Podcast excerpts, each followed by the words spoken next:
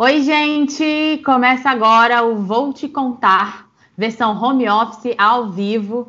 Eu tô ficando em casa e vocês? Como é que estão fazendo? Estão conseguindo ficar em casa? Estão conseguindo ficar tudo bem? É para se cuidar, viu, gente? Não vamos dar mole, não. Mas vamos aos assuntos do dia de hoje? Desculpa, gente, meu celular não estava no silencioso. Agora sim, vamos aos assuntos do dia. A gente vai começar falando sobre essa polêmica do fundo eleitoral ser destinado para o combate ao Covid-19. Quem acompanha o My News nas redes sociais soube em primeira mão que o TRF2 derrubou a liminar que determinava a mudança da, na destinação desses recursos em até 96 horas. Aqui, agora eu não vou te contar, eu vou trazer os detalhes dessa decisão e como que está essa batalha lá no Congresso, que é quem pode, no final das contas, de fato, resolver essa parada aí, tá? E a gente vai falar também sobre a criação de mais um conselho para o enfrentamento dessa crise toda no governo federal, que é o Conselho Nacional dos Secretários de Transportes. E uma das primeiras medidas oficiais que esse grupo deve tomar deve ser a padronização do transporte interestadual de passageiros nesse período de restrições que tem alguns estados é, proibindo e tudo mais. E aí, você vem comigo? Roda a vinheta, Lu.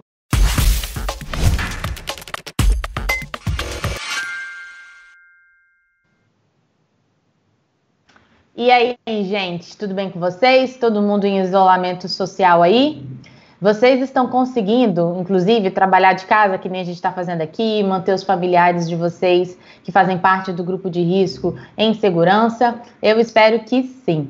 Mas vamos começar então. Hoje, como eu falei para vocês, a gente vai falar sobre o fundo eleitoral quem acompanha aqui a gente nas redes sociais ficou sabendo primeiro. O Tribunal Regional da Segunda Federal Regional da Segunda Região, lá no Rio de Janeiro, suspendeu uma liminar que determinava a destinação desse fundo eleitoral para o combate ao coronavírus.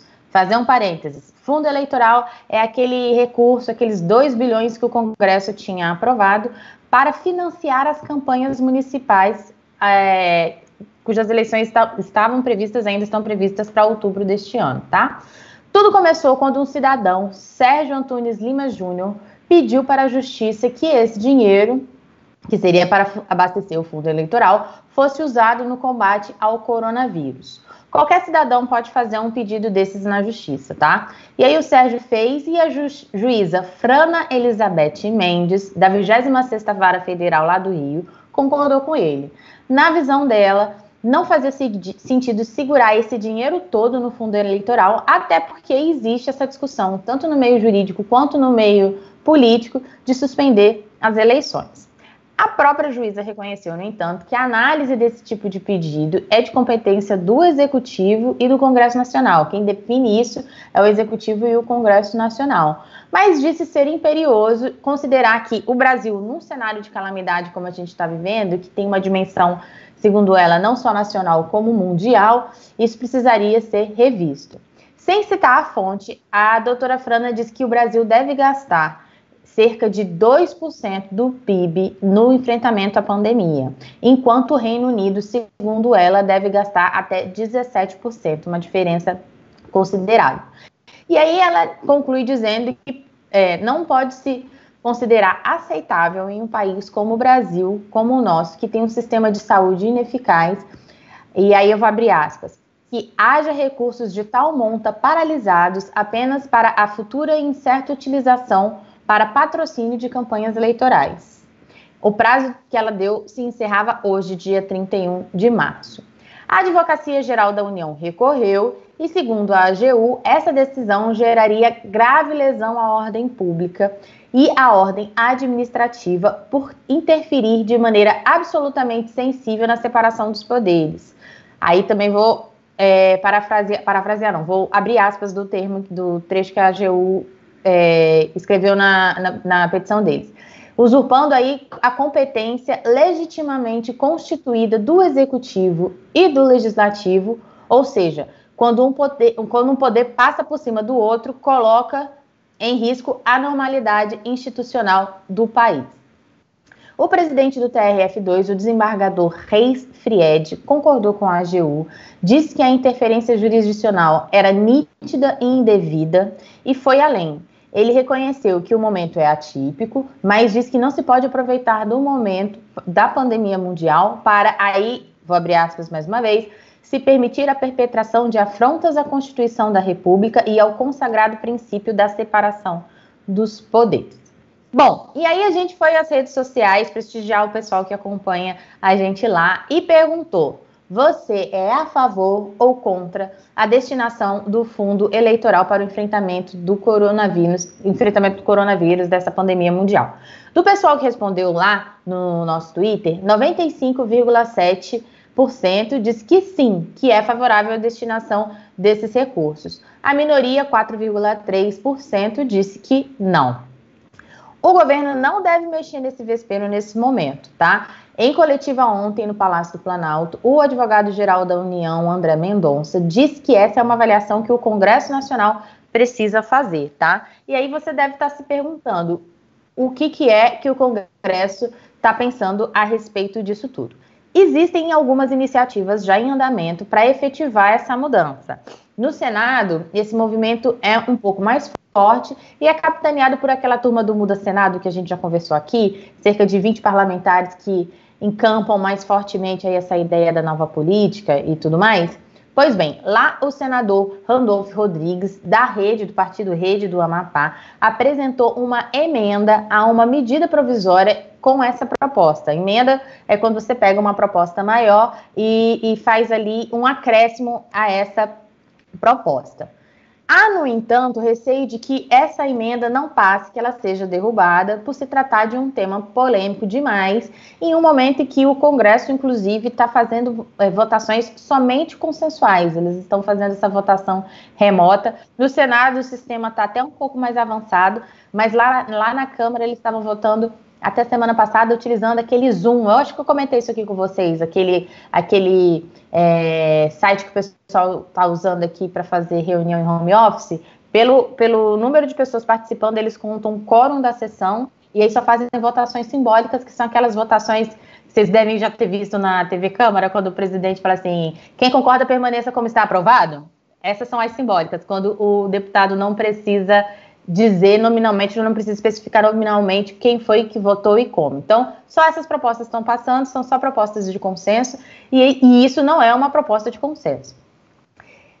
Com essa dificuldade da, da, emenda na medida provisória, em outra ponta, o senador Lazier Martins, que é do Podemos do Rio Grande do Sul, apresentou um, um projeto de lei para alter, alterar a legislação eleitoral e permitir que, de forma excepcional, esses recursos possam atender também ações emergenciais para socorrer trabalhadores informais, empreendedores e outras pessoas em situação de vulnerabilidade social. Aí seria esse dinheiro já sendo destinado para um, um atendimento mais da parte econômica da crise.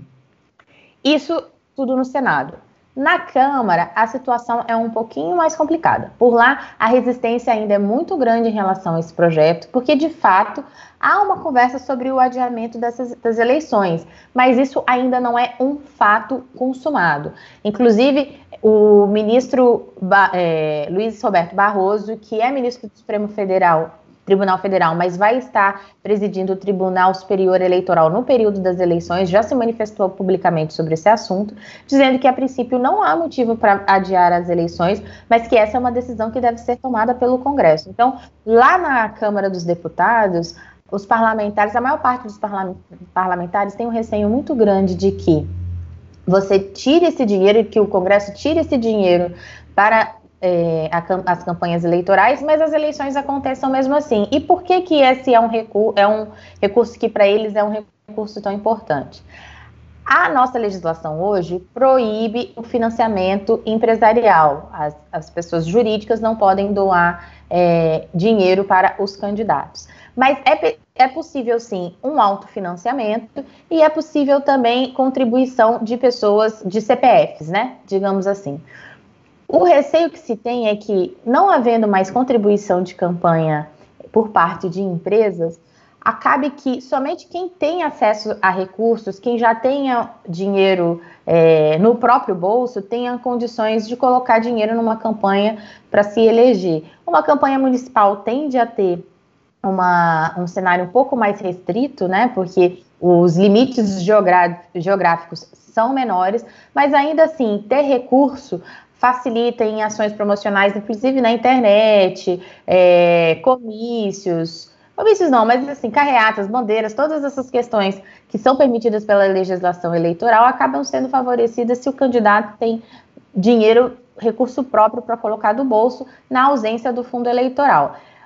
O, o pessoal que está otimista em fazer essa proposta avançar conta que o PSL e o Novo são os dois partidos que já teriam fechado com isso. Beleza, vamos destinar esse dinheiro do fundo eleitoral para o combate ao coronavírus.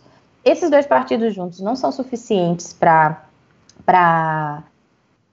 Não tem votos suficientes para fazer passar uma proposta como essa, mas é, e, o Novo é um partido que já abre mão desses recursos, o Novo já, já nas últimas eleições abriu mão desses recursos em alguma medida. E essa turma argumenta que, no final das contas, esse argumento de que ah, quem tem mais dinheiro vai poder se financiar e, vai, e quem não tem dinheiro não vai conseguir se eleger, isso, na verdade, não seria totalmente correto, segundo eles, porque, no final das contas, quem decide para onde esse dinheiro vai é o presidente do partido, e aí o presidente do partido tende a botar o dinheiro naqueles candidatos em que ele vê maior, é, maior chances de se eleger, ou que tenham maior proximidade com o presidente do partido também. Então, assim, essa é uma discussão polêmica, é uma discussão que está presente no Congresso Nacional, não só no Judiciário, nem no Executivo, mas é uma discussão que vai se for passar, vai demorar um pouquinho, porque precisa construir um consenso que hoje não existe lá no Congresso, tá bom?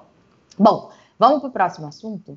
O governo federal oficializou, nesta terça-feira, dia 31 de março, a criação de um conselho que une todos os secretários de transportes dos estados, tá? Esse decreto foi assinado pelo presidente Jair Bolsonaro e institui o Concetrans, que é o nome que foi dado a esse conselho. O presidente é o ministro da Infraestrutura, o ministro Tarcísio de Freitas, tá? Essa é mais uma iniciativa nascida desse esforço para criar uma coordenação nacional para o combate ao coronavírus. E, apesar de ter sido criado oficialmente hoje, já teve aí três encontros é, virtuais, todos, cada um no seu estado e tudo mais, para tentar alinhar algumas medidas conjuntas e horizontais com todo mundo. Retomando.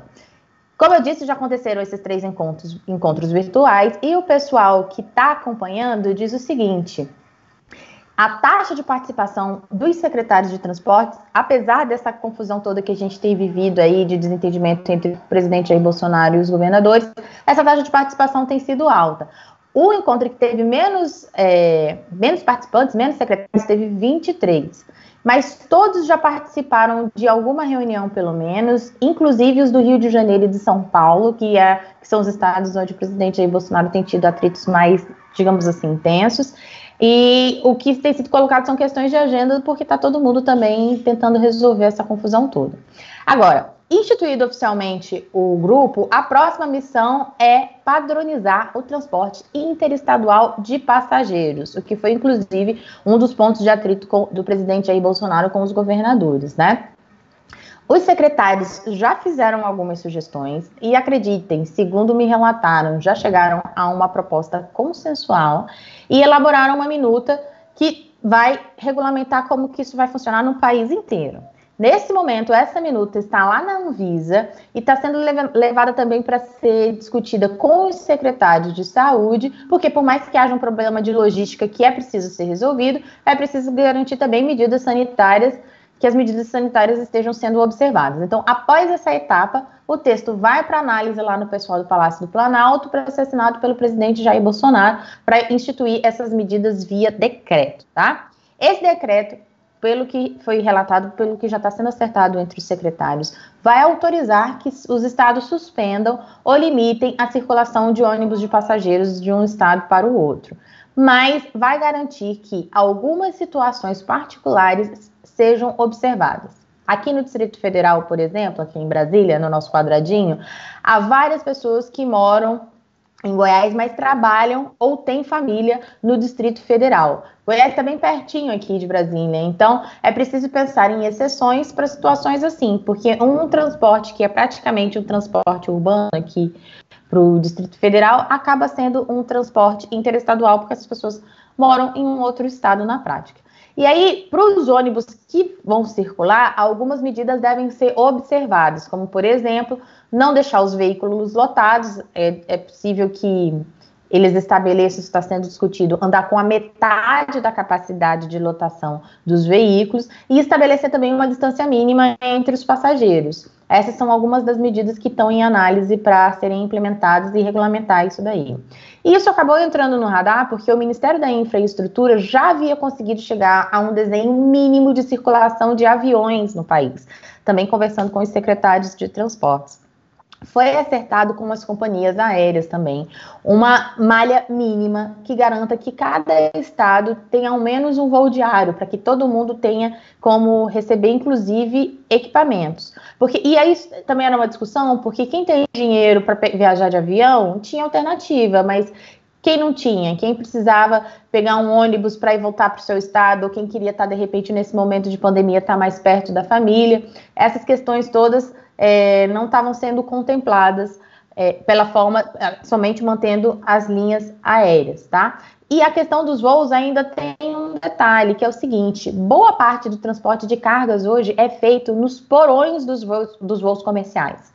Para vocês terem uma ideia, o integrante do Ministério da Infraestrutura explicou, por exemplo, que vai ser nesses porões de voos comerciais que vão ser transportados os testes de coronavírus vocês devem ter visto isso, a empresa Vale doou uma série de testes que começam a ser entregues, inclusive hoje.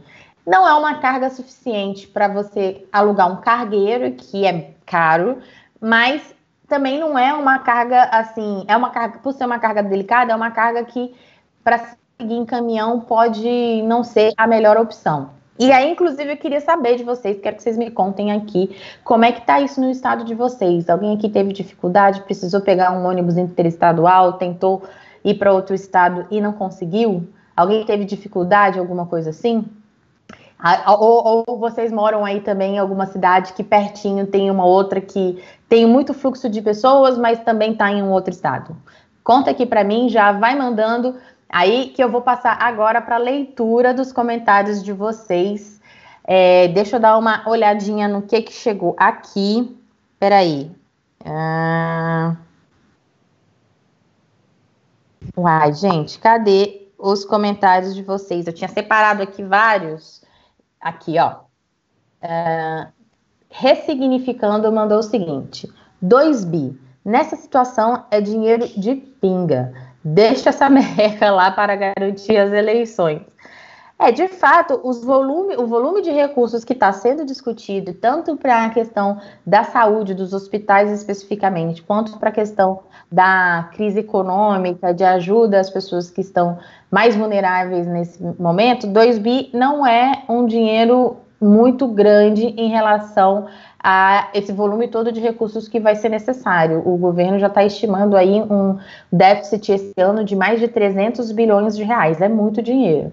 Mas ainda assim, quem defende essa proposta fala sobre a, a, a simbologia, né, o simbolismo de você ter uma, uma, uma um gesto desse da nossa classe política, né? Isso também não é uma coisa a ser desconsiderada. Ó, Antônio Jonathan diz o seguinte: então vamos pressionar o Congresso para que vote para colocar esse dinheiro para o combate ao vírus. Pois é, a pressão popular é sempre uma a melhor ferramenta que a gente tem. Tá, tá acompanhando a pauta do Congresso, tá acompanhando os projetos que estão lá. Você Lembra em quem que você votou nas últimas eleições? Manda um e-mail, manda um e-mail para o gabinete. O site da Câmara e do Senado tem os telefones lá disponíveis para a gente ligar. A gente tem instrumentos de pressão também nessa, na classe política. Mas eu vou falar uma coisa: nesse ponto especificamente, inclusive a turma lá do Senado que é favorável, um senador que eu conversei hoje, falou assim: não, mas isso nas redes sociais é muito importante. A gente tem um apoio muito forte nas redes sociais. E isso é verdade, isso é importante sim. Mas lembrando que esse, essa campanha contra o fundo eleitoral também aconteceu quando o, quando o fundo foi aprovado e era num valor inclusive maior. A pressão eleitoral acabou servindo e aí foi a pressão eleitoral e também um, um, um stick puxa com o Palácio do Planalto, serviu para baixar o valor. O valor inicial era de 3,8 bi. Então surtiu um efeito, mas eles compraram a briga para garantir esses recursos aí para as eleições. Tá certo? Deixa eu ver se chegou mais alguma coisa aqui.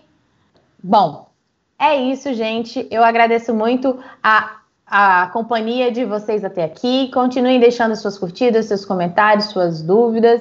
A sua participação é muito importante para a gente do My News. E não sai daí, porque daqui a pouco entra o meu amigo Bruno Bogossian, que inclusive está fazendo aniversário esta semana com o Sem Politiquês, viu?